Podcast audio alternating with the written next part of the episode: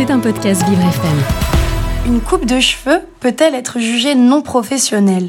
Pour la compagnie aérienne Air France, oui. Et elle n'a pas hésité en 2012 à mettre à pied l'un de ses employés pour une coupe de cheveux jugée non conforme à ses exigences. En 2005, lorsqu'un steward arrive avec des tresses afro nouées en chignon, il se voit refuser l'accès à l'embarquement. La raison, sa coupe de cheveux ne répond pas au cahier très exigeant des charges vestimentaires des employés de la compagnie. Mais les femmes, elles, sont autorisées à en porter coiffées en chignon. Selon le manuel, les cheveux doivent être coiffés de façon extrêmement nette et limitée en volume. Les coiffures doivent garder un aspect homogène et naturel. Des tresses en chignon semblent donc convenir à ces règles mais pas du goût de la compagnie qui a sanctionné le steward pour avoir refusé de respecter les règles avant de le licencier pour inaptitude et impossibilité de reclassement au sein de l'entreprise. Face à cette décision, le jeune homme a choisi de porter l'affaire au prud'homme. Et là, sa demande a tout d'abord été rejetée car les juges ont estimé que la compagnie peut imposer une coiffure à son personnel. Et en 2019, la Cour d'appel confirme cette décision. Mais en ce mois de novembre, nouveau coup de théâtre dans cette affaire avec la Cour de cassation qui est venue retoquer cette décision car il s'agit d'une discrimination liée au sexe. En effet, si les femmes peuvent porter des tresses portées en chignon, cela peut paraître injuste qu'un homme ne puisse faire de même. Et bien qu'il ait été soutenu tout le long de son affaire par l'association SOS Racisme, c'est la question du genre qui a permis la victoire de l'employé. L'histoire de ce steward pose surtout la question de l'existence de coiffures professionnelles. Existe-t-il des coiffures plus professionnelles que d'autres? Nous sommes allés poser la question à des passants. Non, franchement, honnêtement, moi je suis pas du tout euh, pour euh, des coupes professionnelles ou pas.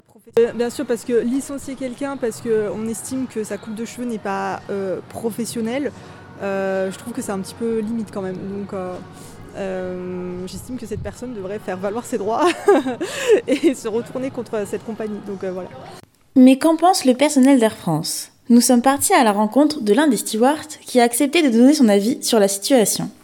Euh, maintenant qu'il y a une jurisprudence et que Air France a été condamné par la Cour de cassation, euh, moi ce que j'en pense, eh ben oui, euh, moi je te dirais qu'il y a une 8, ans, j'ai été contrôlé par un instructeur sur un vol. J'avais les cheveux super courts. Et le gars m'a sanctionné en me disant que j'avais une coupe de cheveux qui n'était pas homogène.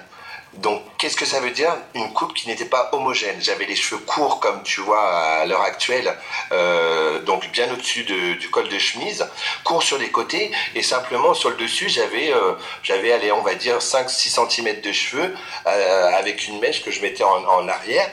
Et euh, le gars, ben, ça lui a pas plu et euh, il m'a allumé euh, là-dessus. Donc, bien, je suis bien content qu'Air France ait été condamné parce que nos instructeurs qui nous contrôlent en vol, ben, outrepassent leurs droits en ce qui concerne non pas le port de l'uniforme, mais ta personnalité. On n'a pas le droit de porter de boucles d'oreilles, on n'a pas le droit de, porter une, on a, c'est une alliance, enfin, une chevalière et une alliance au niveau des bras on doit porter une montre, on n'a le droit qu'à une gourmette, pas le droit à porter des bracelets euh, fantaisie euh, type bracelet en perles ou bracelet en tissu. Euh, donc à un moment ou à un autre, on nous prive de notre personnalité à partir du moment où tu es en fonction pour Air France. Et donc ça, quelque part, pour moi, c'est inadmissible.